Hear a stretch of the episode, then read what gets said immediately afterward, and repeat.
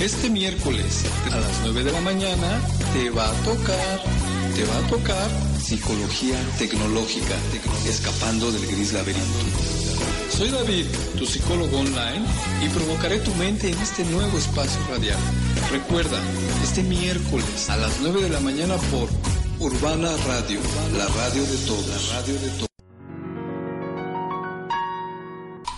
Y no parar de viajar del invierno al verano, de Madrid a New York, del abrazo al olvido, dejarte entre tinieblas escuchando el ruido de tacones lejanos. Encontrar la salida de este gris laberinto, sin pasión ni pecado, ni locura ni incesto, tener en cada puerta un amante distinto, no gritar que hecho yo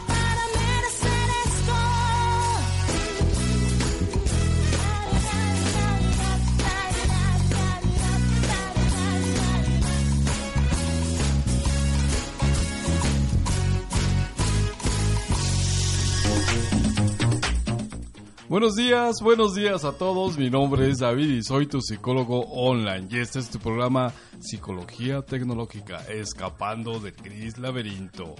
Bienvenido, este es un programa hecho exclusivamente para ti, claro, porque tú eres quien nos escucha. Los que no nos escuchan, pues no los hicimos para ellos. Ay, qué bobo. En fin, hoy es 27 de noviembre del 2019 y ¿qué creen? ¡Ja, Se nos acabó el año. Se los dije desde enero. Apúrense con esas cosas que se habían prometido en Año Nuevo porque el tiempo se va y se va muy rápido. Qué maravilla, ¿verdad? Porque nosotros vivimos el presente, los seres humanos, y ¿qué crees? Que cada momento viajamos al futuro. Exacto, cada segundo que pasa nos vamos adelantando en el futuro. Lástima que no podemos regresar al pasado porque cuántas bobadas no volveríamos a hacer nada más por gusto. Pero bueno, pues no se puede hasta que arreglen eso de los viajes en el tiempo. Bueno, pues ya que se apure, ¿no? Porque algunos tenemos que repetir algunas bobadas de nueva cuenta o a lo mejor quisiéramos no repetir algunas. En fin, la cuestión es que con el tiempo es una medida pues este maravillosa porque con eso mides desde tu panza, tus canas, las chelas que te tomaste, los años, los minutos perdidos, los ganados, bueno, es una cosa maravillosa esto del tiempo.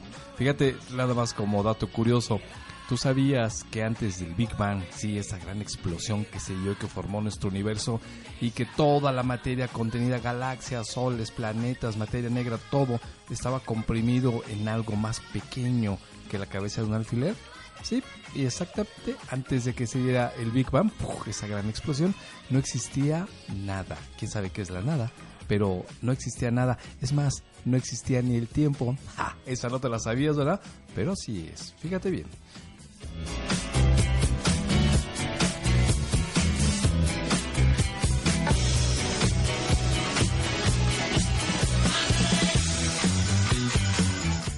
Y bueno, pues déjame decirte que hoy tenemos, bueno, como siempre, nuestras dos barras. Si tú eres nuestro, eh, la primera vez que nos escuchas, querido ciberamigo, ciberescucha, bueno, pues te platicaré que este programa es un programa psicológico, pero pues intentamos que no sea el clásico programa psicológico así todo frío, todo técnico, todo rutinario, donde dices, bueno, ¿de qué está hablando este tipo, no?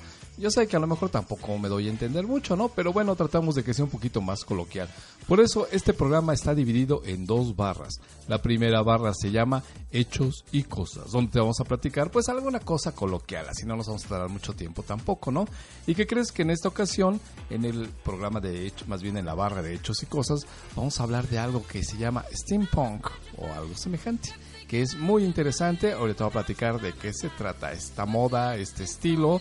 Es maravilloso y yo sé que tú lo has visto y lo conoces, pero a lo mejor no lo habíamos identificado. Bueno, te vamos a hablar del steampunk. Y bueno, pues en la segunda parte, en nuestra barra de destripando la canción, que la mecánica es, te vamos a poner una canción y pues vamos a, a, tratar de sacar sus tripas ahí, sacar sus cosas para que pues precisamente podamos tomarlo como pie para hablar de nuestro siguiente tema psicológico. Y aunque usted no lo crea, pero el tema de esta ocasión de para escapar del gris laberinto es los niños extraterrestres. Ah, ¿Qué creías? ¿Que no podíamos tocar esos temas? Pues claro que sí, ya verás y espero que te guste. O por lo menos, pues que te deje la curiosidad. O por lo menos, pues como dice nuestro eslogan, te vamos a provocar la mente.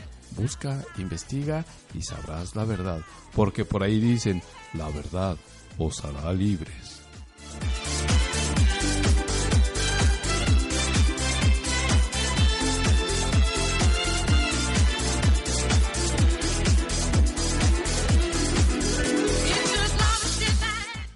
Saludos a todos ustedes. Por aquí me mandan un mensaje que dicen que este psicólogo, o sea, un servidor que tiene bonita voz. Uy, no me conoces en persona. Perdona, eso fue broma. Así es. Bueno, pues nosotros tenemos de recordar que, bueno, también somos una clínica psicológica y que trabajamos vía internet, es decir, online. Hasta donde tú te encuentres, en el país que te encuentres, sabemos que nos escuchan en muchos lugares del planeta. Ojalá y algún día nos escuchen en la estación espacial, ¿verdad? Bueno, el, punto es que gracias a la tecnología, gracias a la internet, gracias a las computadoras, gracias a que vivimos en el siglo XXI, bueno, pues podemos llegar hasta ti, hasta donde te encuentres. Y si quieres terapia, pues te la damos vía online. Nosotros somos especialistas en esto. No creas que solamente agarramos una camarita y ya damos, ahí hablamos y tal. No, no, no. Todo esto es un aprendizaje. Nosotros hemos tenido, pues obviamente, preparación para este tipo de tecnología y de técnica. Y entonces, pues tú nos dices qué día, nos dices qué hora, y bueno, pues nos conectamos contigo y pues te damos terapia. Recuerda que nosotros utilizamos una escuela psicológica llamada cognitivo-conductual. Es una escuela científica, es decir, está probada, vuelta a probar y es muy efectiva. Y además, pues no dura toda la vida, solamente son algunas sesiones, pues para trabajar precisamente con la problemática que tú nos quieras decir. Y tenemos una página de internet que es www.psicologiatecnologica.com. Recuerda que psicología empieza con P psicologiatecnológica.com o te damos el teléfono de nuestro WhatsApp, también ahí nos puedes mandar, pues si quieres una cita, quieres decirnos algo con respecto al programa, no sé lo que tú quieras, ¿no? Y el teléfono aquí en la Ciudad de México, el número del WhatsApp es 55 968 57. Repito, 55 465 968 57. Y bueno, si tú quieres que escuchar las repeticiones de nuestros programas, también búscanos en nuestra página de Facebook, aparecemos así como Psicología Tecnológica. Y bueno, pues ahí puedes escuchar todas las grabaciones de los pasados programas. Entonces, pues bueno, pues ahí, ahí está la invitación para que pues nos escuches. También vamos a mandar un saludo a Perséfone. Perséfone es una querida colega por allá de Chapala, en Guadalajara, en Jalisco, perdón y este y además de todo el Perséfone era la reina del inframundo y ella dice que se fue de pinta. Bueno pues saludos a Jen también la profesora teacher una caravana allá en Michoacán donde nos esté escuchando y a todos ustedes nuestros queridos escuchas gracias por estar con nosotros cada miércoles. En fin bueno pues vamos a seguir con este programa oigan yo nunca me saludo bueno pues me mando un saludo a mí ¡Ja! Bueno, pues alguien tiene que hacerlo, ¿no?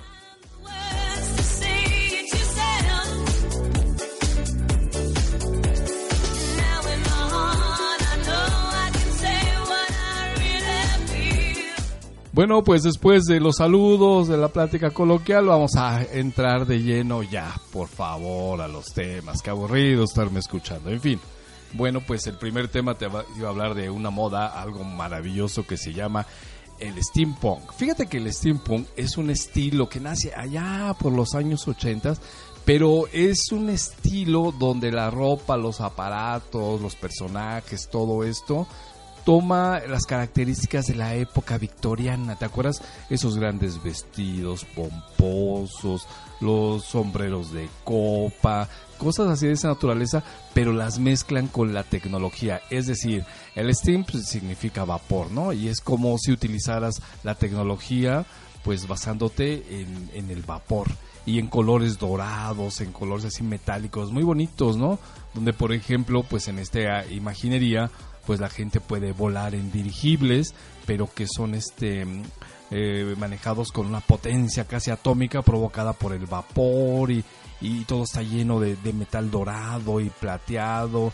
Son cosas interesantísimas. Además, fíjate, los objetos que hace la gente basándose en esto del steampunk eh, son cosas muy bonitas, son cosas recicladas. Por ejemplo, yo he visto por ahí en la internet, busca eh, computadoras. Bueno, pues tú conoces tu computadora como es un estilo más, eh, ¿cómo te puede decir? Más lineal, más simple Y sin embargo, cuando convierten las computadoras en un estilo steampunk, pues lo que hacen es las adornan así con muchos garigoleados, cuestiones doradas, una cosa maravillosa, de verdad que hacen unas obras de arte con esto del steampunk que es maravilloso, incluso los vestidos, ¿no? Tú puedes ver así a, la gente con vestidos negros y con unos herrajes dorados o plateados impresionantes y sin embargo muy tecnológicos, ¿no? Esa es la mezcla del steampunk.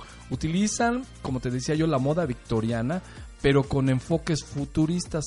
Hay muchas películas que yo creo que tú ya has visto y que como consecuencia te pueden dar una idea de cómo es el estilo steampunk. Por ejemplo, había una película pues muy interesante que se llama Will Will West, ¿te acuerdas? Donde salía así una araña mecánica gigantesca y los ropajes son así, como te decía, de la época victoriana y tienen tecnología donde vuelan, lanzan cosas a control remoto, tienen robots gigantes, cosas así muy interesantes. O por ejemplo, otra, otra película que también utiliza este tipo de estilo, el steampunk, es la de Van Helsing, ¿te acuerdas? El cazador de vampiros, ¿no? Donde ahí anda utilizando aparatos que son como unas linternas que reflejan la luz del sol o, unas maquinarias impresionantes que impresionantes, perdón, que son como metralletas, lanza flechas y no, no, no, una cosa impresionante. Pero búscalo en internet, ponle así steampunk y verás qué cosas tan bonitas. Todo esto, esto nació más o menos como en los años del 1980, este estilo, ¿no? Esta moda. Y bueno, pues eh, tiene que ver mucho con la creatividad, la creatividad de las personas para cambiar los objetos de, su forma original a un estilo así victoriano, pero que tengan esta movilidad futurista, ¿no? Eh, todo eso está basado en los relatos, por ejemplo, de algunos autores muy famosos como el H.G. Wells, ¿te acuerdas? Y, o la de Julio Verne, ¿te acuerdas? Julio Verne ahí con su submarino todo dorado, garigoleado, que andaba por los océanos. Y digo, y en una época que pues la tecnología no daba para ello, ¿no? Pero bueno, pues la gente es tan ingeniosa, es tan creativa, que pues ha buscado esta eh, moda pero es como retrofuturista, más o menos, así es como se puede decir, ¿no? Te decía yo que tiene que ver con la moda de la época victoriana. La época victoriana más o menos como de 1800, algo así, esos vestidos gigantescos y muy rimbombantes y no sé, los colores de con mucho oro, joyas y con mucha fantasía, ¿no? Y entonces, bueno, pues cuando se hace esta se retoma esta moda, bueno, pues entonces insisto, ¿no? Tomas esos eventos retro y los juntas con cosas futuristas. Entonces son películas steampunk muy muy buenas, maravillosas, pero busca en internet, pone así steam significa vapor, ¿no? Y punk, pues ya sabes, ¿no? Entonces steampunk, ponlo ahí en internet, ve los objetos que se hacen con steampunk y es maravilloso. Yo he tenido oportunidad, bueno, pues de hacer algunas cosas por ahí, entre ellos una lámpara con unas botellas, esas viejitas se cortan, les pones unos adornos este viejitos también, dorados con negro. Y bueno, pues salen cosas bonitas, ¿no? Incluso fíjate, a mí me gusta mucho esta parte de la carpintería como hobby. La verdad es que no soy muy bueno, pero como hago puras cochinadas para mí, pues no, no me quejo tanto, ¿no? Y, bueno, en mi baño, por ejemplo, hay una, una llave de estas llaves así viejitas de, agua. Y entonces pues la pulí y sale el color cobrizo, de bronce, es bronce en realidad. Y bueno, pues la base la pinté de rojo y así la clavé en el baño, ¿no? Entonces sirve como toallero y pues la verdad es que se ve muy bonito, ¿no? A mí me sigue gustando. Todo eso es el estilo steampunk. Incluso fíjate que te voy a platicar, estaba recordando, a mí me fastidia que el cepillo de dientes lo pongas así en, en el vasito y ay, como que todo el agua escurre y dices, bueno, pues ahí se quedan todos los bichitos o las bacterias que se hacen en un ratito. Entonces dije, tengo que hacer algo que de alguna manera pues no, no tenga este tipo de rollo y que al mismo tiempo se vea bonito. Y sabes qué, agarré uno de esos ventiladores viejos de computadora, así con los que sacan su airecito, que son negros, lo destripé, le saqué las cositas ahí, le puse unos imanes, la pinté con color dorado. Y entonces cuando le puse los imanes, pues también le puse a los cepillos de dientes un tornillito, algo metálico abajo.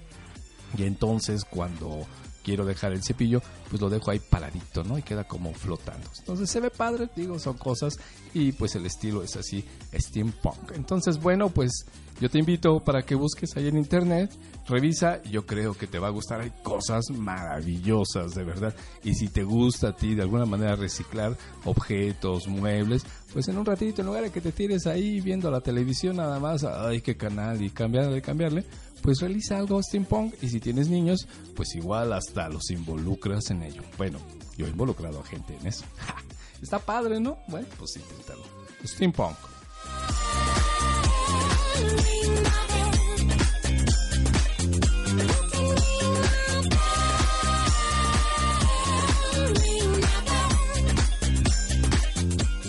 Me quedé con la música de fondo. Es que está buena. Esa es de, uy, creo que del 77, algo así. No, un poquito más, no sé, pero en fin. Como estamos hablando de cosas retro, pues igual se presta, ¿no? Pero bueno, bueno, pues la canción está buena, pero ustedes están mejores. Ja, bien.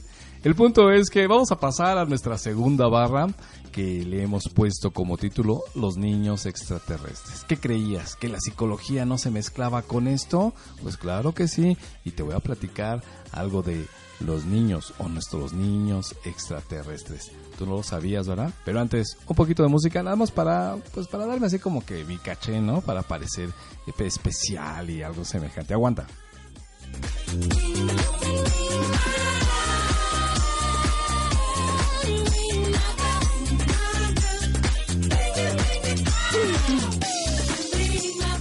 Ahí está, ahí está, ya me hice así como de rogar. En fin, bueno, pues te voy a platicar que la psicología es tan amplia, es tan grande, abarca todo lo que tú te puedas imaginar y en cualquier ámbito, que por supuesto también la hemos metido en esta parte y en este tema que se llama los niños extraterrestres. Me gustó, me gustó la verdad el tema y bueno, pues te lo vamos a desarrollar, pero como tú ya sabes, la temática es te voy a poner una canción y bueno, pues después de ello, pues la vamos a tomar como pie para pues desarrollar este tema psicológico y el tema de hoy se llama los niños extraterrestres. Lo que pasa es que sí te quiero advertir una cosa, necesito así pedirte que por favor pongas pues como que mucha atención en la letra de la canción para que la puedas pues de alguna manera pues juntar o mezclar con el tema que se llama los niños extraterrestres, por favor. Y bueno, pues nada más como anuncio, yo sé que la semana pasada muchos de ustedes no me escucharon porque había un puentezote. Ah, el tema estuvo muy bueno, ¿eh? A mí sinceramente me gustó.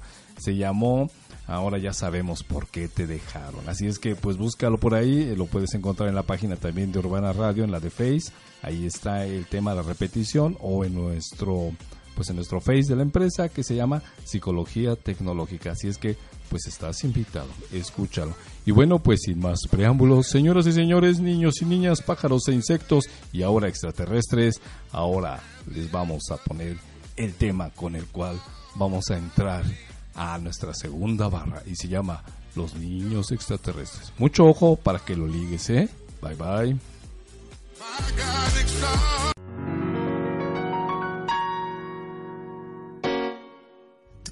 Ser una chica al modo bar, como la Maura, como Victoria Abril.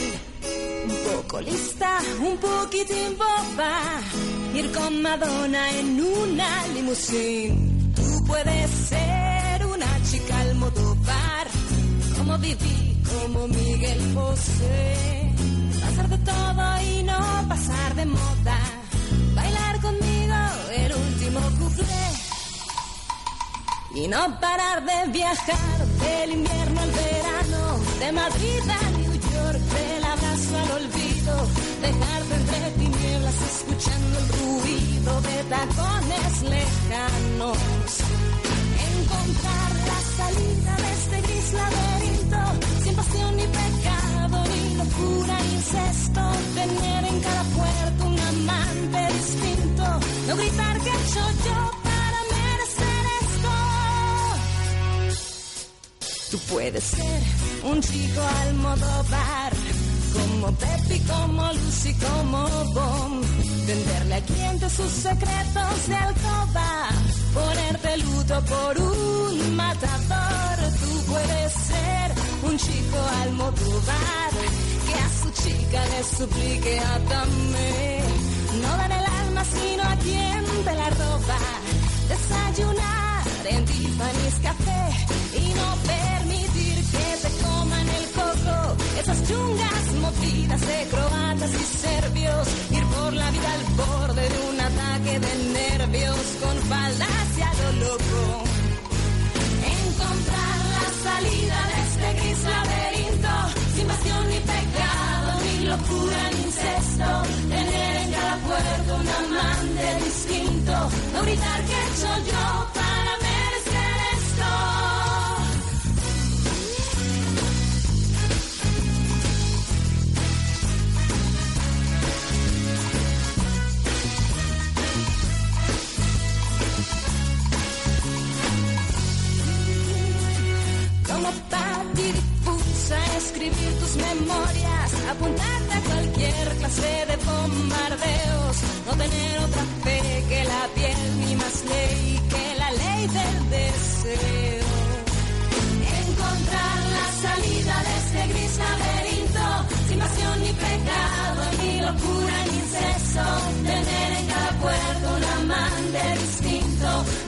que yo para merecer esto.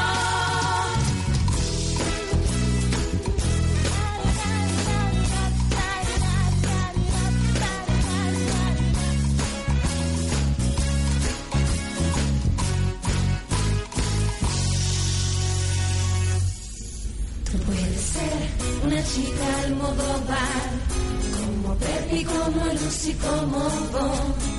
Venderle al cliente tus secretos de alcoba, ponerte luto por un matador. Tú puedes ser una chica al modo bar, como Vivi, como Miguel Bosé.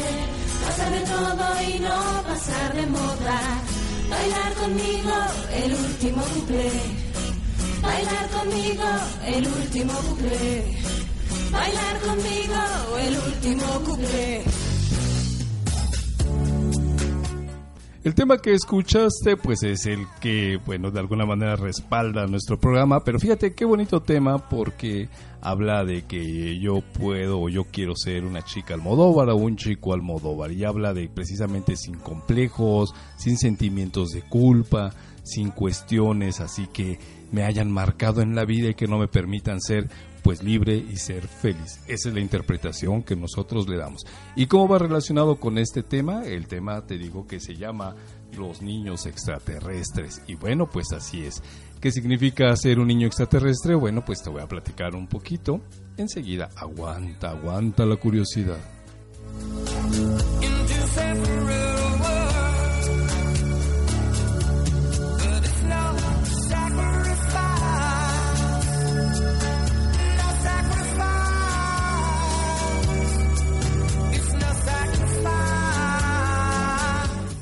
Fíjate que yo tengo la oportunidad de trabajar con uno de nuestros niños. Es una niña que tiene 7 años, pero tiene características especiales de pues un genio. Y fíjate que me regaló, me hizo un dibujo muy bonito, así un estilo, una niña que además pues dibuja muy bien, pero te lo voy a tratar de describir y le vamos a entrar pues al tema, ¿no? Al tema que pues hoy estamos eh, comentando. Es un platillo volador, ya sabes, así redondito, con su cápsula transparente y adentro hay un marcianito verde, es muy sonriente. Además se llama Alexander ese marcianito. Y bueno, está así con unos rayos verdes subiendo a su platillo volador a una vaca. Pero esta vaca también es extraterrestre porque es naranja, tiene manchas naranjas y es verde. Además tiene antenitas, sus ubres por supuesto y además está en una patineta. Entonces, así con sus rayos, este eh, ovni lo está, la está, se la está llevando.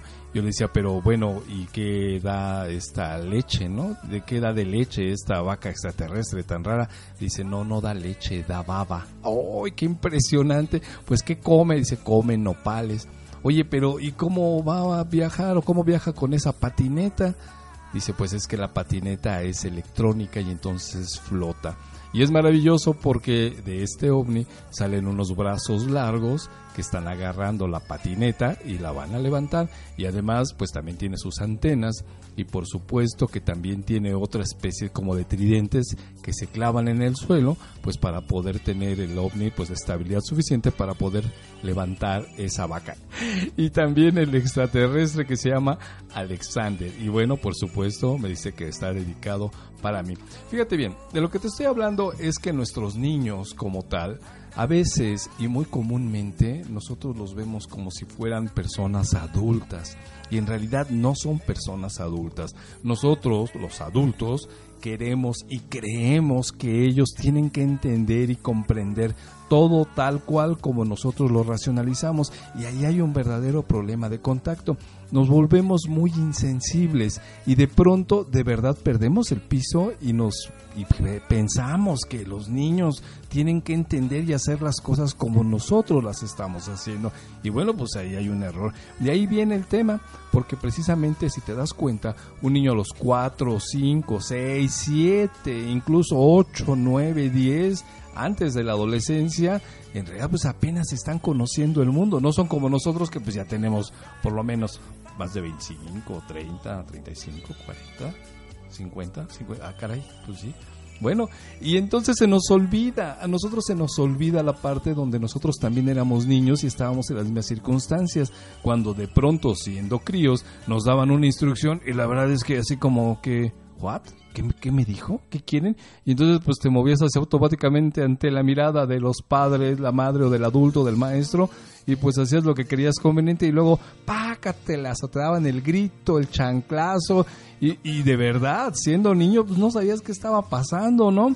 Y entonces todavía te daban una perodata y bla, bla, bla, bla, bla, bla, bla. Y tú pues, ya no oías nada, nada más llorabas porque era tanta la ansiedad y la desesperación que pues obviamente no entendías qué estaba pasando. Y entonces pues ya te ibas triste, no sabías qué había pasado, no sabías por qué te habían regañado, pero pues ya te lo habían hecho. Y otra vez, y otra vez, y otra vez. Por eso, eso este tema lo hemos llamado así. No creas que tenga nada que ver con eh, seres de otro planeta. No, estamos hablando con seres que nacen en este planeta, porque todos los niños son pues son extraterrestres, cuando llegan tienen 2, 3, 4, 5 años, de verdad apenas están conociendo el mundo, apenas están interpretando las intenciones de los demás, apenas están conociendo, son extraterrestres, en realidad no conocen nada de este mundo. Y nosotros ya como seres supremos, como personas adultas, así entre comillas, como personas maduras, entonces tratamos de obligar de que ellos tienen que entender lo que nosotros creemos que deben entender. ¿Y qué crees? Pues ahí está el verdadero error. Los niños tienen unas características muy especiales, cualquier niño, ¿eh? Cualquier niño. Y sin embargo, nosotros como, como adultos, que deberíamos de ser más racionales, más empáticos, más emocionales, nos olvidamos de ello y entonces los tratamos como si fueran a veces hasta mascotas. No, ahí te va, y fíjate bien, te voy a platicar. Bueno, quiero, quiero platicarte cómo son de sensibles los niños. Te voy a dar un ejemplo. Además de que tienen una imaginación maravillosa, si pudiéramos desarrollar con esa imaginación, pues de adultos haríamos grandes cosas, ¿no? Me estaba llamando mucho la atención, no sé si hayas visto la nueva camioneta de Tesla. Sí, este muchacho que manda las aeronaves al espacio y todo aquello. Es una camioneta impresionante. Búscala por ahí, la camioneta de Tesla. Eh, es eléctrica y tiene un diseño así bastante futurista, puras líneas rectas y todo. Está, a mí me gusta mucho, está preciosa la camioneta. Y hay gente que dice, uy, se parece a, lo- a mis dibujos de cuando era niño.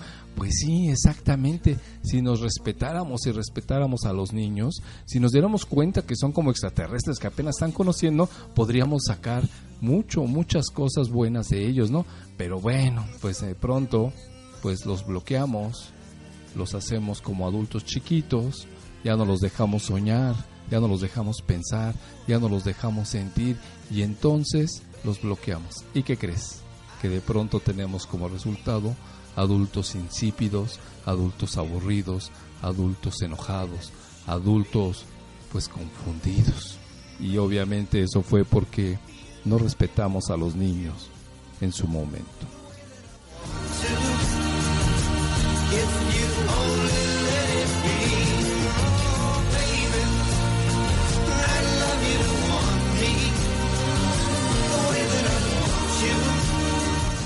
Que nuestros niños son extraterrestres, por supuesto, acaban de llegar al mundo. Imagínate tú que de veras viniera este personaje verde que te digo que me dibujó esta criatura, con la cual estamos trabajando, y que de pronto llegara aquí con toda su tecnología, su conocimiento, lo que tú quieras, pero no entendería ni papa qué está pasando, ¿no? Cuáles son las actitudes de los seres humanos, por qué mienten, por qué se traicionan, por qué son corruptos, cómo leen, por qué eh, es, es diferente el idioma de uno al otro, el énfasis, por qué de pronto se maltratan a las personas, por qué de pronto se engañan, por qué se traicionan, por qué los líderes son tan corruptos cuando son eh, representantes o el pueblo los escogió.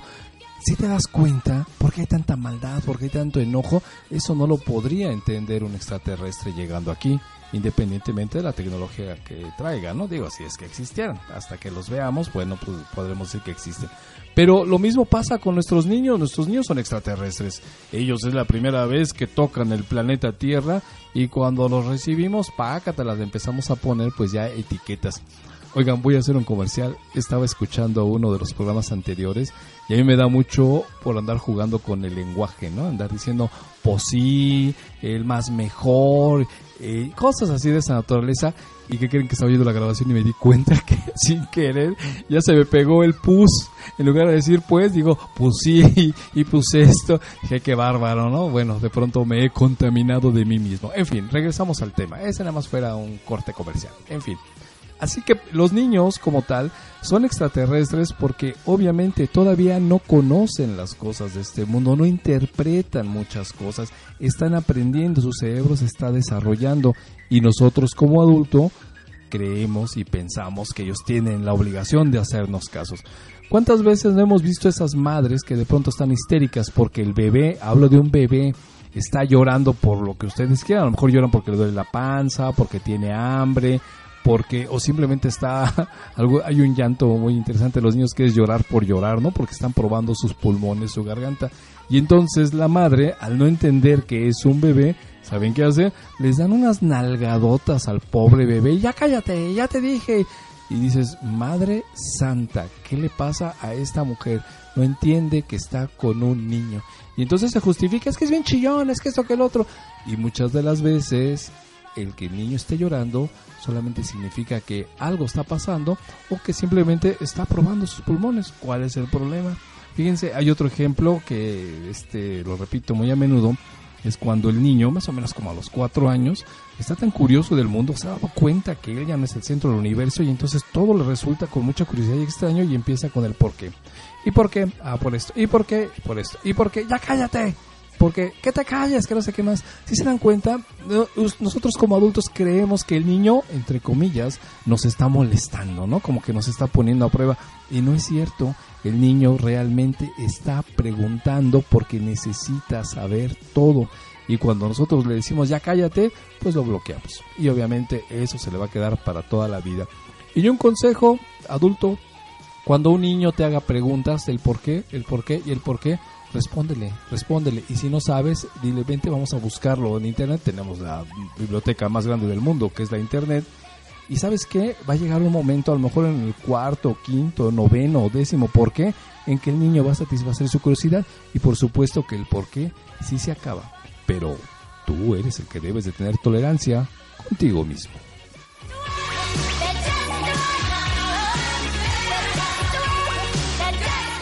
Te voy a platicar otro ejemplo de lo sensibles que son los niños y cómo los adultos de verdad nos perdemos en esta pues contaminación que tiene que ver ya con la edad, ¿no? Sí, aunque tengas 15, 18, 20 cuando eres papá y no estás preparado para ese sentido o no has desarrollado esa habilidad de paterna o materna, pues entonces te vas a ver inmerso en esta problemática. Te voy a platicar, tengo un hijo, ya está grande ahorita, pero más o menos a los cuatro años llegaba la Navidad y bueno, pues siempre nos desvelábamos, pero ya llegaba el momento en que pues ya hay que dormir un poquito, ¿no? Ya chiquito, tenía cuatro años. Y bueno, pues vente, ya vamos a dormir. Y de pronto se me queda viendo y empieza a llorar, pero de verdad a llorar. Y decía, papá, te voy a decir la verdad, ¿sabes por qué no me quiero ir a dormir? ¿Por qué? Dice, es que todas las noches cuando me duermo aparece un monstruo verde y me ataca. Si, se dan cuenta, o sea, si uno se vuelve insensible, que dice, ay, no, esas son payasadas, que no sé órale, ya vais a dormir, no, papá, ahora unas nalgadas, todo eso. Pero no, nosotros nos tenemos que bajar al nivel del niño. Él está interpretando y conociendo pues la vida desde su estilo, desde su enfoque y por supuesto que para un niño de cuatro años, si en los sueños se le presenta un monstruo y lo está atacando y todas las noches, por supuesto que el niño no comprende cómo funciona el sueño, para él es una cuestión real. Recuerden que el cerebro como tal, incluso de adultos, no ah, sabe diferenciar entre lo que es real y lo que no es real. el cerebro simplemente lo toma como un hecho. Por eso de pronto pues creemos en tantas cosas extrañas, ¿no? O a veces, como dicen por ahí, vemos incluso moros con tranchete. Entonces, bueno, pues se necesita pues también prepararnos en ese sentido, estudiando, yendo al psicólogo, etcétera, etcétera. Por, su- eh, por cierto, nosotros tenemos unos psicólogos excelentes aquí en www.psicologiatecnológica.com. Visítanos. Fin, ese era un comercialito. Entonces, bueno, pues pasamos. El niño lloraba y decía, papá, es que yo no me quiero dormir porque todas las noches pues hay un monstruo verde que tiene navajas y que me ataca. Y bueno, pues entendiendo yo esa particularidad del niño, digo, ¿es en serio? Dice, sí, y es muy feo, le preguntaba, sí, papá, a ver, ven, dibújamelo. Y entonces agarramos una hoja de papel, que por cierto todavía la tengo, y verdaderamente me dibujó un monstruo horrible, casi una especie como de gusano con unas patotas y tenía navajas en todo el cuerpo, unos ojos desorbitantes y además de color verde. Digo, desde la perspectiva de un niño de cuatro años, ese monstruo verdaderamente que sí daba miedo, ¿no? Oye, pues ya le decía yo, pues sí que de verdad está feo, ¿eh? Y sí, sí da miedo y te ataca así, papá, todas las noches cuando voy a dormir, me ataca. Digo, pues no, pues vamos a tener que hacer algo con este monstruo. ¿Qué podemos hacer, papá? Fíjate, el niño como confía en ti como figura paterna, como adulto. Digo, pues no te preocupes, lo que vamos a hacer es lo siguiente. Y le comentaba yo, tú sabes en la calle lo que significa cuando hay un anuncio y pones un círculo redondo y luego le pones una línea en diagonal. Sí, papá, es como de no pasar o no haga esto. Pues eso es lo que vamos a hacer con el dibujo.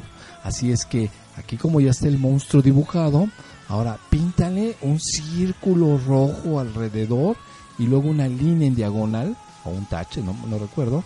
Y con eso lo vamos a pegar en la puerta y ¿qué crees? Que en la noche ya no va a pasar el monstruo. Y entonces el niño se le iluminaban los ojos, toda su angustia y todo su dolor de pronto desaparecía por la confianza que tiene como adulto. Y decía, ¿y de verdad crees que funcione, papá? Por supuesto, hijo, porque mira, ya está el dibujo, le vamos a poner el que no pase y que crees que no va a pasar. Y si funciona, papá, claro, lo vamos a pegar en la puerta, nos vamos a dormir y ya verás cómo no va a poder pasar. Y bueno, pues en la puerta de su recámara, pues lo pusimos ahí el, el monstruo afuera con un diurex y ya nos fuimos a dormir. Y pues ya pasamos las horas siguientes porque pues estábamos desvelados, durmiendo y de pronto pues ya nos despertamos, me desperté yo y de pronto llega el niño corriendo conmigo con una sonrisota, los brazos abiertos y dice, sí funcionó papá, sí funcionó, ya no vino. Exacto, de eso se trata. Y sin embargo, cuando de pronto somos adultos insensibles, ¿qué les decimos? Ya, vete a dormir, son payasadas. O es más, nos divertimos, ¿no? Creemos como adultos que es algo muy chistoso. No, si ahí viene el coco, viene la bruja y te va a agarrar si no te duermes. Y está abajo de la cama y está el robachicos y es el demonio. ¿Y que creen? Ustedes pueden ver las caritas de espanto de verdad de los niños y uno como adulto insensible, torpe y tonto hasta se ríe, ja, ja, ja, ja, ja, ¿no? O a veces permitimos que la pareja haga ese tipo de bromas y, ay, no le pasa nada, así es broma. ¿Tú crees que el niño entiende que es una broma? ¿Qué crees? Que eso se le queda para toda la vida. Y si no, obsérvate a ti o observa a alguien de los adultos con los que tú has convivido, ¿no? De pronto llega la noche y de verdad temen ir al baño solos. ¿Por qué? En la oscuridad porque sienten que hay un fantasma, que hay un... Y de ahí nacen muchas de estas problemáticas que cuando eres adulto, ¿no? Muchos problemas de no ver la realidad como es y entonces te empiezas a meter en rollos de, perdónenme, pero yo soy científico y tengo que decirlo, ¿no? De que, que me hizo una brujería, que me hizo un exorcismo, que tenemos que hacerle una limpia y lo único que te limpian es el dinero, ¿eh? De verdad es impresionante. Pero bueno, pues de ahí, se, de ahí nace de todo este tipo de costumbres y de cuestiones que cuando eras niño, pues los adultos insensibles no te permitieron crecer y ser así como la canción, ¿no? Ser libre, hacer lo que tú quieras, sentirte bien, no sentirte con culpas, porque en todo momento te hicieron creer desde niño que pues obviamente tenías que funcionar como un adulto y nunca fuiste un niño. En realidad te convirtieron pues como en un objeto de decoración. Ya verás ahorita cómo te lo platico.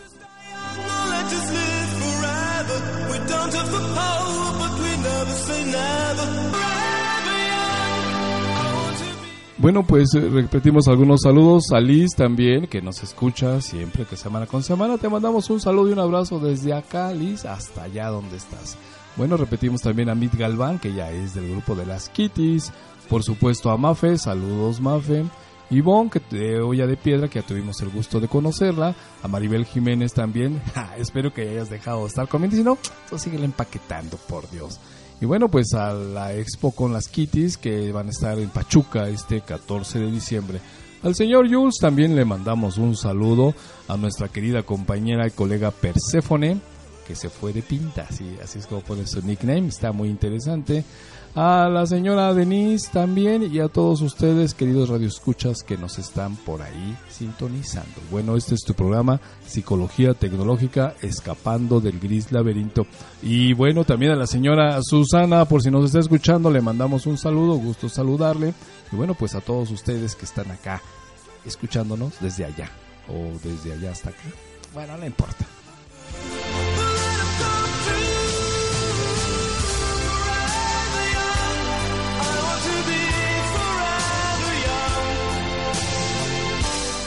Entonces, como puedes ver, nosotros estamos diciendo abierta y directamente que nuestros niños son como extraterrestres porque llegan al mundo y no conocen nada de cómo funciona. Es más, ni siquiera conocen como tal el miedo. ¿Cuántas veces no nos ha pasado a nosotros, y recordando nuestra infancia, o podemos verlo en nuestros pequeños críos, cuando el niño pues ve una flama, y va y acerca el dedito y hasta que se quema y aprende entonces se da cuenta que pues es algo peligroso. O de pronto los que hemos sido papás o las que son mamás de pronto encontramos a nuestro niño felizmente tomando agua del excusado. ¡Ah! y casi brincamos y lo queremos meter en una botella de alcohol para desinfectarlo todo. Pues eso es. Y entonces decimos ¿qué no te das cuenta que eso no es? pues claro que no. Al niño hay que enseñarle hay que enseñarle paso por paso. Es más fíjate para que tú le hables a un niño y para que él te comprenda, te tienes que agachar, como ya lo hemos mencionado en otros programas, a la altura de sus ojos. Porque si tú lo ves desde arriba, imagínate el monstruote que está viendo esa pequeña criatura chiquita y todo desde abajo, y el monstruo ahí gritando, manoteando, pues es una cosa terrible. Agáchate, ponte a la altura del niño y pues obviamente platica con él, habla con él. Tienes que ser pues más empático porque si no de lo contrario lo único que estás haciendo pues es volviéndote un monstruo y pues el niño todavía no entiende muchas de las cosas y pues como consecuencia pues se siente extraño, se siente mal. ¿Y qué crees? Que pues sí, los echamos a perder. Así somos los adultos.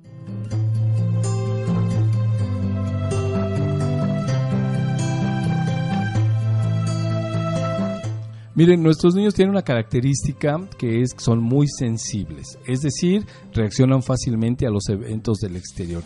Y en esta sensibilidad a veces los dañamos tanto cuando nosotros como adultos nos queremos hacer los chistositos, los payasitos, y nos empezamos a burlar de ellos.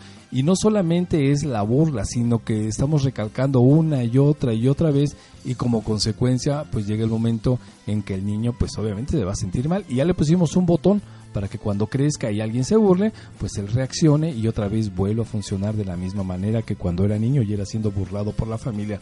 A veces, desafortunadamente, la familia, los compañeros, los este, no, la familia, los papás, los hermanos, los primos, adultos, por supuesto, más grandes, somos verdaderamente los que más masacramos a nuestros niños a nivel emocional. ¿Por qué? Pues porque no hemos entendido que son niños y que tenemos que cuidarlos. No son objetos o animalitos que andan corriendo por ahí, son personas y como personas las tenemos que tratar. Eh, otra de las cosas, fíjate, a veces nos pasamos del otro lado, ¿no? Yo no sé si ustedes hayan conocido o hayan visto niños que tienen 7, 8 años y hablan como bobitos, ¿no? Es que mi mamá no me dio para desayunar. O sea, hablan así de esa manera porque en esa situación de no entender que son niños, que son seres humanos pequeños, que son esos pequeños extraterrestres, les hablamos como si fueran tontos y de pronto los niños pues eso es lo que aprenden. El problema es que cuando salen a la sociedad, digo, los propios compañeritos son crueles, ¿no? Y entonces se burlan. Ellos no entienden por qué. Porque en su casa no les enseñaron a hablar y no los respetaron incluso con el lenguaje. Y así les hablan, ¿no? A ver, véngase mi chiquito, que no sé qué más. ¿Y sabes dónde se ve la ridiculez? Ya cuando son adultos, cuando son novios, y hasta le hablan así a la novia. ¿Me quieres? ti ¿Cuánto? Muchote. No, y dice, "Ay, espérate, espérate, somos adultos, ¿no? Ay, es que se oye muy bonito. Pues no, lo que pasa es que estás recordando cómo te hablaban a ti cuando eras de niño y obviamente pues no te respetaban porque te estaban haciendo, pues, no sé, un niño atarantado. Perdón, perdón la expresión, ¿no? Pero de verdad a veces como padres, como adultos, no nos damos cuenta del daño que le estamos haciendo a los niños al no tratarlos como personas, como pequeñas personas, porque tampoco son adultos chiquitos, son pequeñas personas. Y lo que tenemos que hacer, pues es eso, tratarlos como eso, como personas. Personas pequeñas que están aprendiendo, son extraterrestres, apenas acaban de llegar al mundo, no pueden saber lo que tú sabes. Oye, pues si tú metes la pata, imagínate un crío.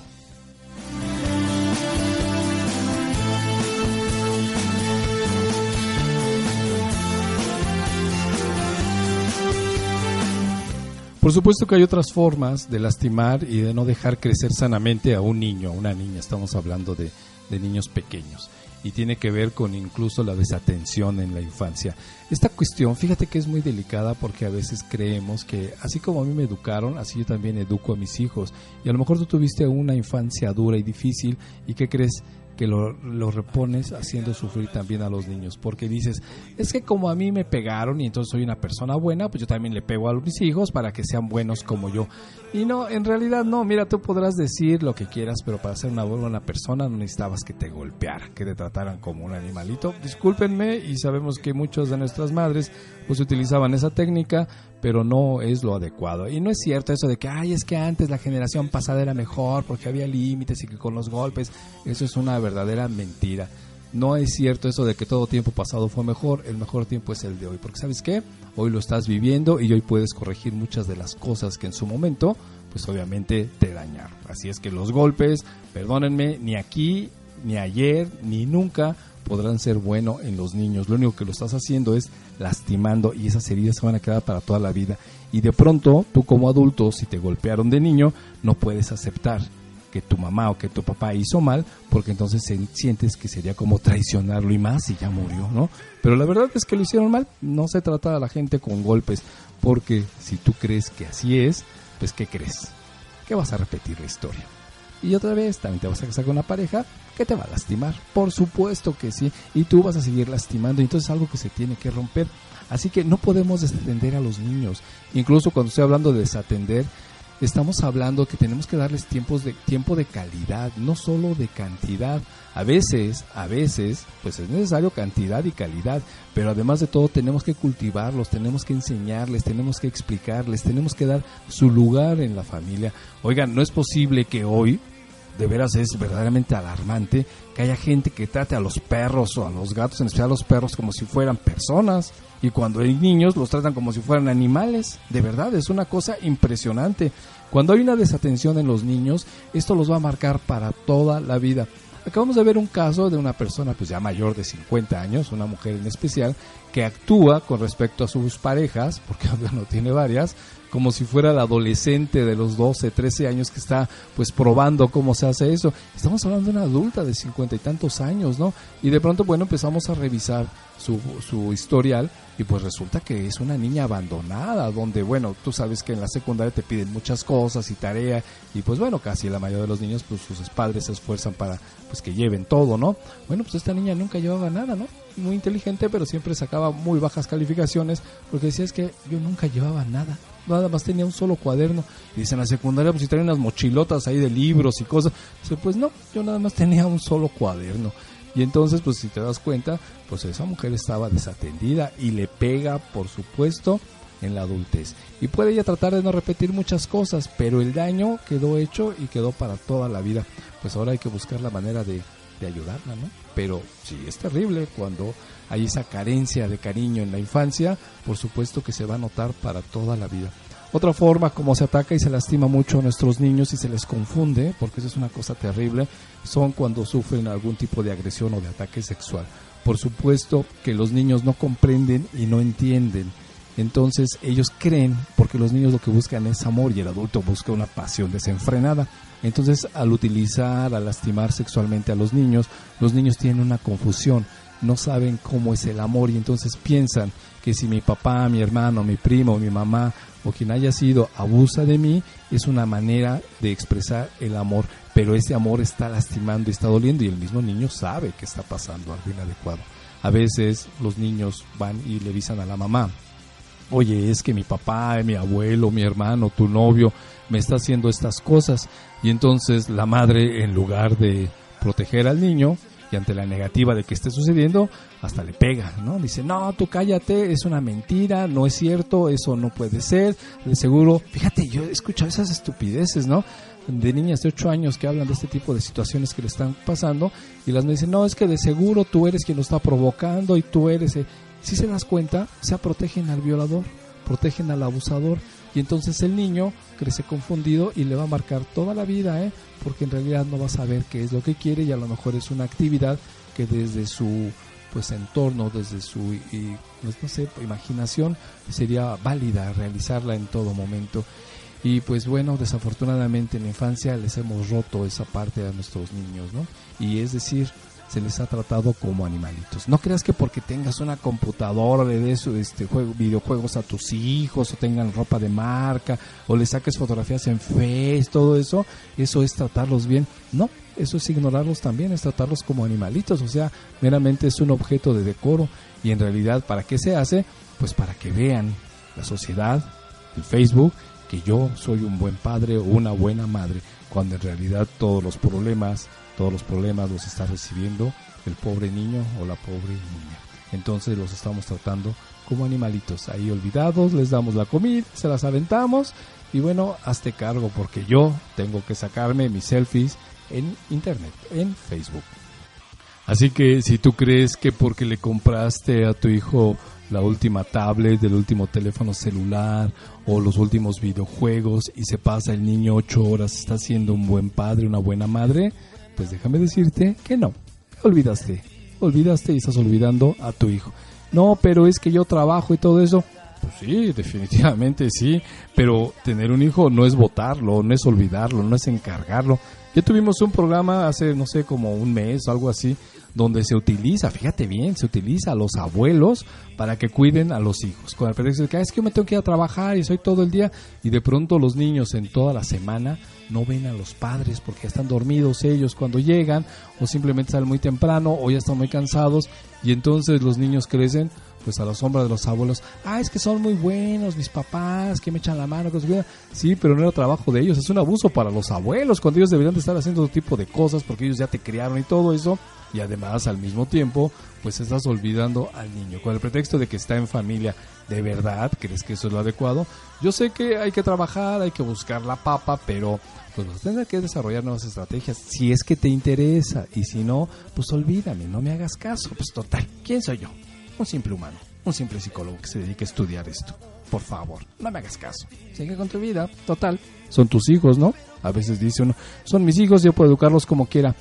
Pues sí, definitivamente. Pero ¿qué crees? No solamente son los hijos, porque lo que se supone que estás educando o deseducando es toda una generación, porque tu hijo lo va a repetir y los nietos y los bisnietos y los tataranietos y de pronto, a lo mejor el problema inicial éramos nosotros.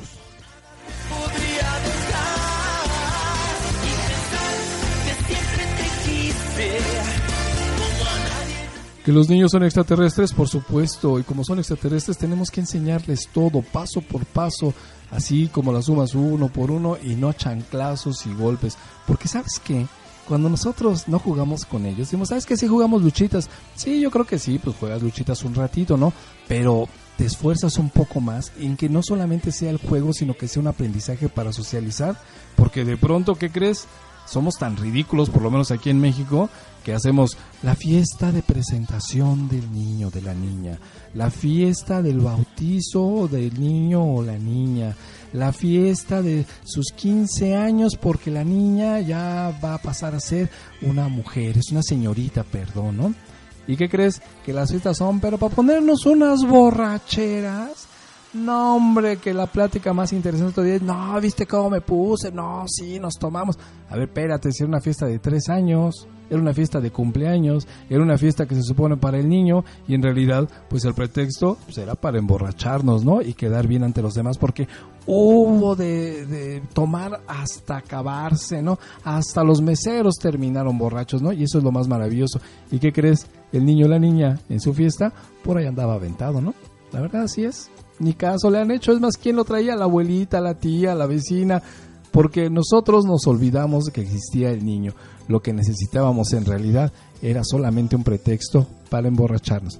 Oh, felicidades, qué buen padre eres, ¿no? O qué buena madre también al permitir eso.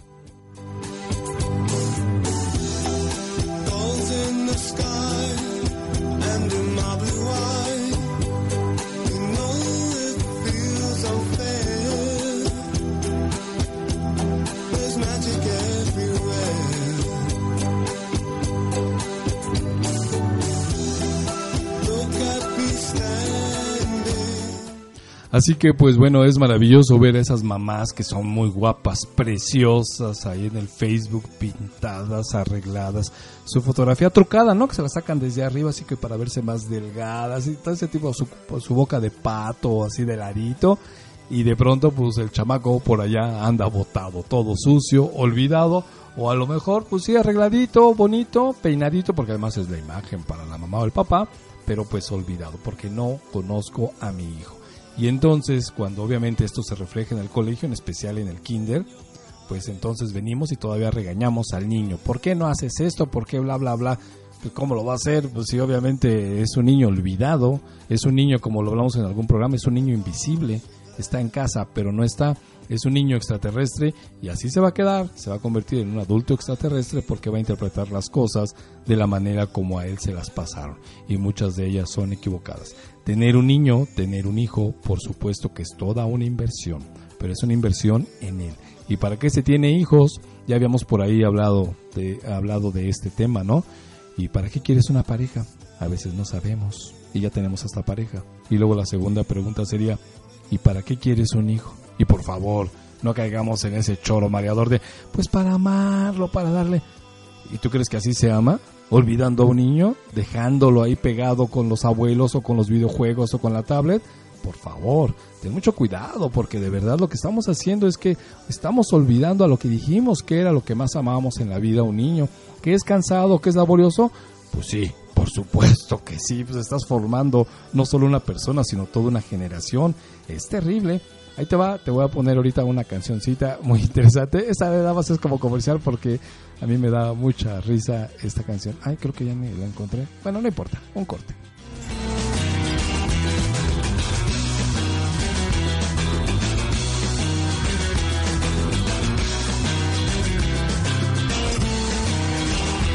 El marinero y el capitán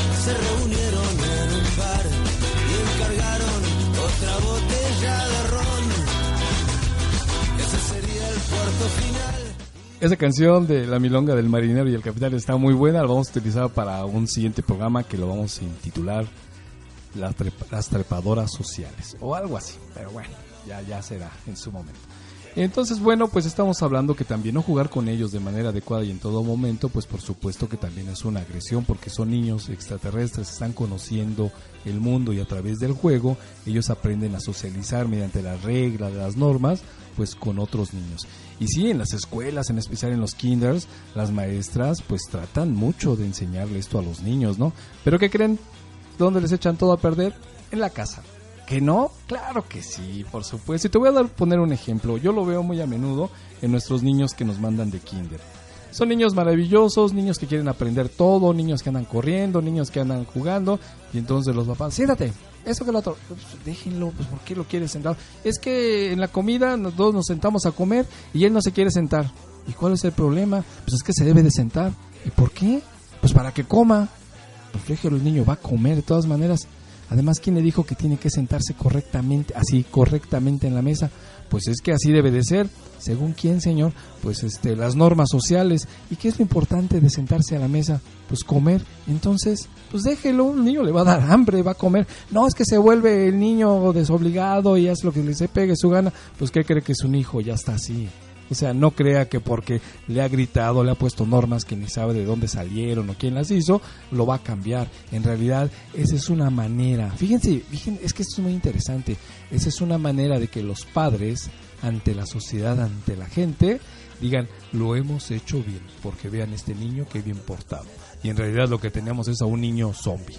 Era un niño extraterrestre y lo convertimos en un niño zombie, porque lo volvemos de verdad como si fuera pues un objeto o un cachorro. Siéntate, párate, come, levántate. Y pues los niños no son así, los niños tienen que correr, brincar, hacer. Me llama mucho la atención el otro día porque estaba yo en terapia precisamente con un niño y de pronto suena el teléfono, ¿no? Y el niño sale corriendo a contestar el teléfono de los demás. Deja ahí, ¿por qué? Déjelo que conteste, ¿no? Y bien lindo el niño porque decía, ¿con quién quieres hablar? ¿Con el doctor? Ah, es que está ocupado, ¿no? Fíjate qué maravilla, ¿no? Y sin embargo esa espontaneidad, esas características naturales, se las quitamos y los convertimos en robot. No estoy diciendo que dejemos niños al garete, niños olvidados, niños por ahí olvidados, no. Estamos hablando de que si hay cosas que de verdad no tienen ningún sentido, ¿por qué los tenemos que reprimir? Lo que pasa es que hemos tomado los parámetros y las conductas que nos enseñan en casa.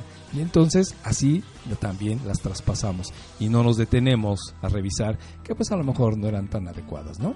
¿O tú qué opinas?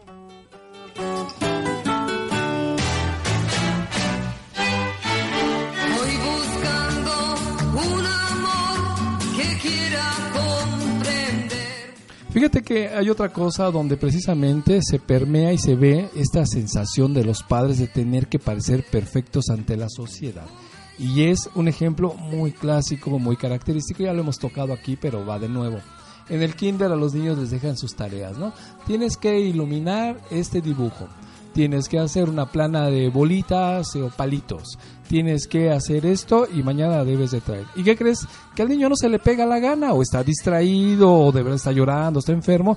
¿Y quién crees que hace la mayoría de las veces la tarea? La mamá. A ver, espérate, entonces está medio raro, ¿no? ¿De quién es la tarea del niño? ¿Para qué es la tarea? Pues para que aprenda, para que suelte la mano, para que aprenda, no sé, infinidad de cosas. Y entonces la mamá, ante esa situación de, uy, ¿cómo va a llegar otra vez sin la tarea, no? ¿Qué va a decir la maestra? Entonces, pues vamos a camuflajearlo y yo hago la tarea. Y entonces le presenta la tarea a la maestra, que las maestras no son tontas, se dan cuenta, pero bueno, no se meten ya en esas broncas. Y les presentan una tarea perfecta, supuestamente hecha por el niño, y le califica un 10. Y entonces las mamás, ay, se sienten así grandes porque miran, sacaron 10. Sí, señora, pero no calificaron al niño, la calificaron a usted. Además, en ese afán de querer parecer que es tan perfecta su familia, lo único que está haciendo, pues es dañar al crío, porque pues le hacen las cosas, no se hace responsable, pues qué felicidad, ¿no? Si se dan cuenta del truco, ahorita les platico más.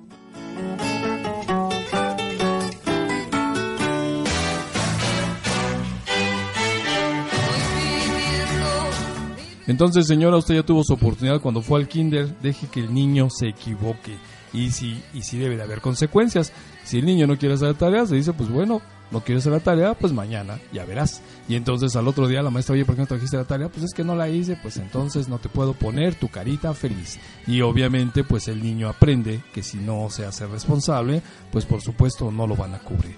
Ya les dije que aquí hay estudios en México muy interesantes donde los mexicanos saben para qué nos unimos. Es verdaderamente impresionante para qué estamos unidos, unidos solamente para las cosas inadecuadas.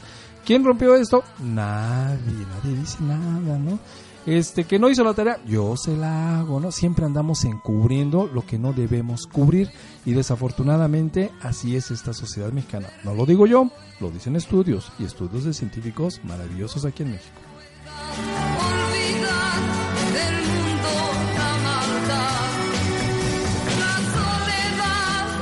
Y bueno, y como padres, como adultos, en esa necesidad de querer vernos a través de los niños y que la sociedad diga, oh, qué bien lo han hecho ellos, porque ve al niño cómo está, pues entramos en, un- en unos errores garrafales, terribles.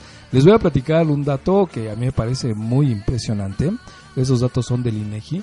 Y nosotros somos más o menos como que 126 o 156 millones de habitantes, fíjate. De los cuales, según estas estadísticas, el 1%, que bueno, están medios equivocadas, ¿no? El 1% de los niños o de estos habitantes son niños que son niños que tienen cualidades excepcionales, que podrían incluso llegar en esta parte de llamarles los niños sobredotados o niños genios. Es decir, que si somos que como 126 o 150 millones, no, somos 126 millones me parece de habitantes, el 1% sería como que un millón doscientos cincuenta mil niños genios que tenemos aquí en el país. Que estas estadísticas, bueno, recuerda que no son tan perfectas. Normalmente este, siempre dan más. En otros países, como por ejemplo en España, hablan incluso de que el 5% de los niños tienen esas habilidades de ser genios, tienen cualidades diferentes. Pero no creas que un niño genio, un niño sobredotado un niño con capacidades especiales en ese sentido, eh, sobresaliente, de aptitudes sobresalientes también se les llama, no creas que ay, desde que son chiquitos ya te hablan este francés, si hay niños que de pronto aprenden solitos, ¿no? Aprenden a hablar idiomas desde los 4 o 5 años. Hay otros niños que tienen estas cualidades y que crees que no llegan a hablar hasta los 4 o 5 años, ¿no? Ahí tienes el caso de Albert Einstein, ese era un niño genio así, ¿no? Hay otros niños que incluso aprenden mucho más rápido y que crees que se aburren en la escuela. Y entonces los siguen mandando a la misma escuela con las mismas obligaciones de palitos y bolitas y el niño ya hasta compone obras de teatro, ¿no? O ya dice poemas, o ya se supo la, la tabla de los elementos. Y entonces nosotros a fuerza los queremos convertir en niños comunes y no nos damos cuenta que a lo mejor el niño está sacando malas calificaciones. ¿Sabes por qué? Porque se aburre. A veces tenemos a los niños hasta atrás en las bancas y, y, se duermen porque dicen, ay, por Dios, qué tontería, ¿no? Y entonces los adultos, también maestros ¿eh? y los papás, lo que queremos es tratar de reconvertirlos en niños, entre comillas, normales. Y entonces todo eso los, los hacemos creer que son niños inadaptados. Y en lugar de darles estrategias y formas naturales para desarrollar esas habilidades, pues los empezamos a boicotear hasta el grado en que esos niños pierden esas características y esas habilidades. Es decir, somos tan ignorantes que desaprovechamos esas características importantes de los niños, los queremos convertir en niños otra vez, entre comillas, normales, y lo que hacemos es solamente los lastimamos. Y toda esa creatividad, todo ese ingenio, todo eso, con el tiempo, si no se desarrolla, se va perdiendo. Y lo que vamos a tener son adultos boicoteados, adultos enojados, adultos con ansiedad, adultos con depresión. Así es, así pasa con muchos de nuestros niños genios. Por eso de pronto los presumimos, ah, es que es muy bueno, ah, es que esto, es que el otro. Sí, pero ¿y tú qué has hecho para ayudarles? Son niños extraterrestres, no conocen el mundo y de pronto nosotros, en lugar de pues traducírselos, los convertimos en cosas más difíciles y más raras para interpretar. ¿No crees? So lies, you told me so. Even big sister Europe, darling.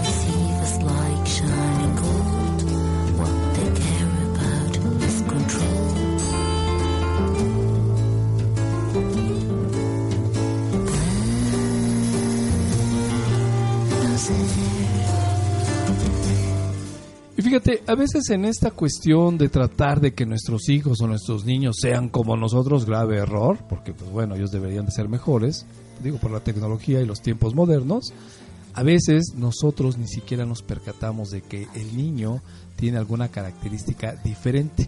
Por ejemplo, estamos hablando de niños, por ejemplo, que pueden tener TDAH, o niños que pueden tener algún tipo de autismo de alto rendimiento como Asperger y como no los llevamos a una valoración, como decimos, es que no quiere hacer las cosas porque está este muy consentido, ¿no? Y no sabemos, no nos informamos, no lo llevamos con especialistas de la salud, en este caso con los psicólogos, pues obviamente son niños que pueden ser muy inteligentes, pero muy inteligentes y sin embargo no están desarrollando sus habilidades porque obviamente se aburren o no interpretan el mundo como debe de ser. Y nosotros queremos obligarlos a punta de gritos, golpes o de manipulaciones o de burlas para que se conviertan así entre comillas, en niños comunes o niños normales. Y realmente lo que nos está faltando es pues educación, saber que hay niños que pueden tener un trastorno, pero que no necesariamente ese trastorno tiene que ser malo, todo lo contrario. Ya tuvimos por ahí un programa de del superpoder de los niños con Asperger, ¿no? Que se dice, científicos, que son el siguiente eslabón en la cadena evolutiva del ser humano, los niños con Asperger, porque son niños que obviamente interpretan el mundo de manera diferente, pero son tan creativos que son capaces de transformar el mundo como tal, ¿no?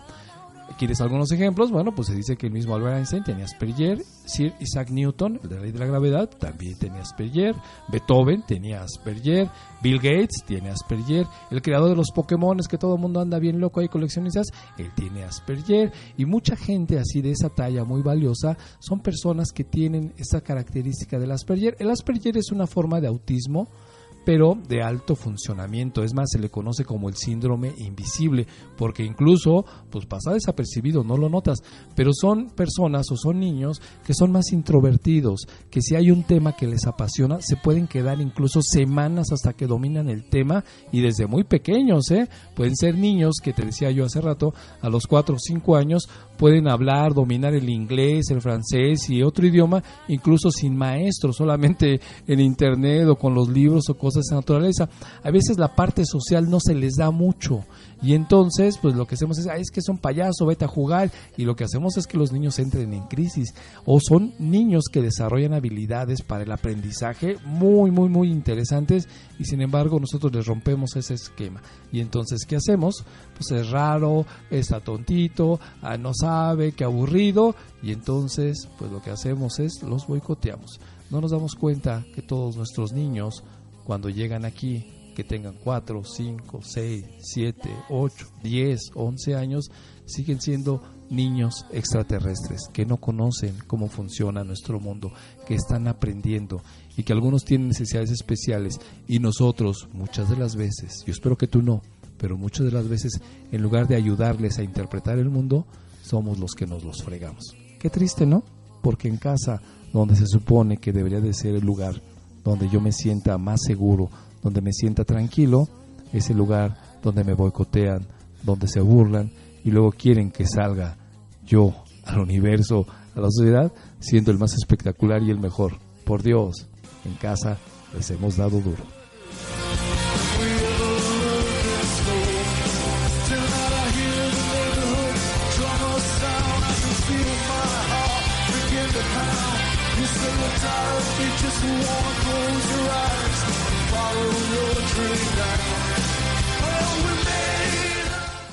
Si en casa no protegemos a nuestros niños extraterrestres, porque acaban de llegar al mundo, en realidad lo que vamos a hacer son adultos con una autoestima baja. Vamos a ser adultos violentos, vamos a ser adultos confundidos. Y si no tuvimos la sensibilidad de interpretar cómo es el mundo de un niño, de saber que de verdad tiene miedo cuando un monstruo se le presenta en la noche en sueños y lo asusta, si no interpretamos eso y lo que hacemos es lo convocamos con más temor diciéndole que ahora viene la llorona, la bruja, y no le explicamos la realidad que son fantasías, que son sueños, y no nos ponemos a su altura, lo que vamos a hacer es, pues niños asustados, y por supuesto un niño asustado cuando crece va a reaccionar con violencia. Mucha de la violencia de nuestro país está dada por estas cosas que pensábamos que como padres lo hacíamos bien pero en realidad lo que hicimos fueron niños agresivos, niños temerosos, niños violentos, niños que solamente van a tratar de salirse con la suya porque en su casa así les enseñaron. Hay por ahí un libro, me parece que es el de 100 años de soledad, donde dice el autor que un día está en su casa y que está pues ahí solo, no es uno de esos días, domingo, aunque no hay nadie, y se pone a escribir. Y de pronto del otro lado de la casa escucha un ruido y se espanta porque dice que serán rateros o qué, y entonces pregunta, ¿Quién anda ahí? Y escucha la voz de la señora de la limpieza. Nadie, soy yo. ¿Te das cuenta? Esa persona se sentía nadie. Era ella, pero ella no era nadie. Y así hacemos crecer a nuestros niños. Temerosos, asustados, y con el tiempo pues se refugian en relaciones insanas, en drogas, en alcohol. Es tan natural que nuestras casas cualquier reunión sea con alcohol que pues obviamente los niños aprenden de ello y todavía nos hacemos los chistositos dándoles de tomar y en muchos de los casos riéndonos porque creemos que son los bufones por verlos cómo se emborracharon, ¿no? Y entonces como adultos nos reímos, jajaja, ya viste cómo se puso y nos estamos dando cuenta, no nos estamos dando cuenta del gran daño que estamos haciendo con esos niños, porque cuando ellos crezcan como adultos van a pensar que ese trato es normal y se va a repetir por los siglos de los siglos de los siglos. ¿Y todo por qué? porque como adultos no nos dimos cuenta que nuestros niños son como extraterrestres, apenas están conociendo el mundo y nosotros les enseñamos que el mundo es inadecuado, que el mundo es malo, que el mundo, en este mundo y en esta sociedad, el que no tranza, no avanza. Hay que tener cuidado, ¿eh?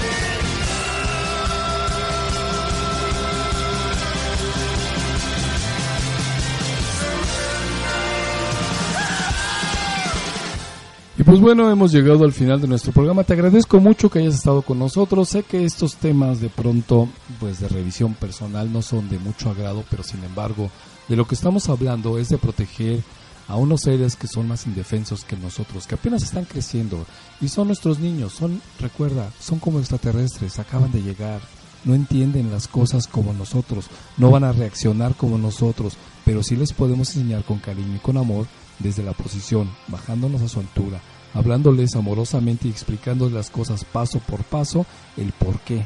Y entonces lo que vas a tener son niños completos, gente sana. A lo mejor nosotros no tuvimos la oportunidad, pero sin embargo podemos arreglarlo con ellos. ¿Y qué mejor? No decimos que los niños son lo que más amamos, no decimos que los niños es el amor de nuestra vida, pues de verdad yo te invito para que lo provoques y se haga así. Y con cualquier niño, ¿eh? No solamente tiene que ser tus hijos, el sobrinito, el primito, el de la vecina, a veces sí son insoportables, pero tú les puedes dar un momento de tranquilidad y de gratitud. Y si no, pues nosotros te ayudamos porque puedes tomar terapia y para eso te repito la página de nuestra empresa. Es www.psicologiatecnologica.com. Háblanos, dinos que nos conocemos de aquí el programa y pues te hacemos un buen descuento, ¿no? Además de todo, recuerda que esto es online, así que llegamos a cualquier parte del mundo donde tú te encuentres. Y si no, pues escríbenos aquí al número de nuestro WhatsApp, que es el 55 465 968 57. Ahí te va. 55 465 968 57. Ah, y la página también de Facebook, ahí nos puedes encontrar y encuentras todos nuestros programas grabados, que es Psicología Tecnológica. También ahí búscanos y pues con mucho gusto, por cualquier lado, podemos estar en contacto. Y bueno, pues te vamos a dejar. Gracias, muchas gracias. Y bueno, pues, ¿quieres saber cómo está viendo su familia un niño? Dile que te haga un dibujo de su familia y te puedes llevar grandes sorpresas. Y si quieres nos lo mandas y pues podemos platicar al respecto, ¿sale? Yo soy David, tu psicólogo online y este fue tu programa Psicología Tecnológica, escapando del gris laberinto. Te esperamos el próximo miércoles a las 9 de la mañana. Ay, muchas gracias porque por fin alguien nos mandó saludar. Nos dice que saludos a mí, gracias a todo el equipo de Urbana Radio y al señor Julio. Bueno, pues muchos saludos y bueno, pues muchas gracias por su amabilidad de estarnos escuchando. Este fue tu programa Psicología Tecnológica Escapando del Gris Laberinto y espero que hayamos encontrado la salida de este gris laberinto. Bye. Este miércoles a las 9 de la mañana te va a tocar, te va a tocar psicología tecnológica, escapando del gris laberinto. Soy David, tu psicólogo online, y provocaré tu mente en este nuevo espacio radial. Recuerda, este miércoles a las 9 de la mañana por Urbana Radio, la radio de todos. La radio de todos.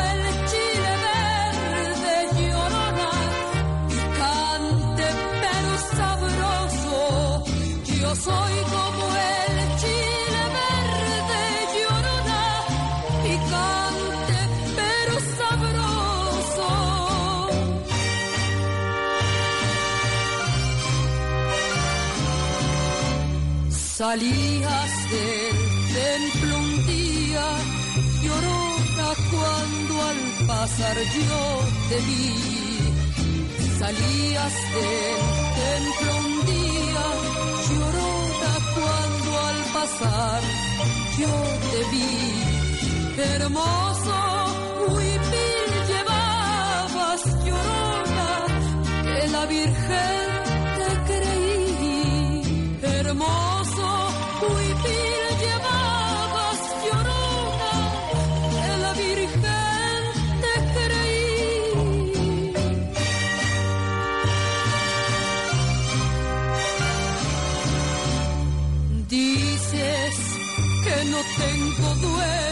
llorona, porque no me ves llorar.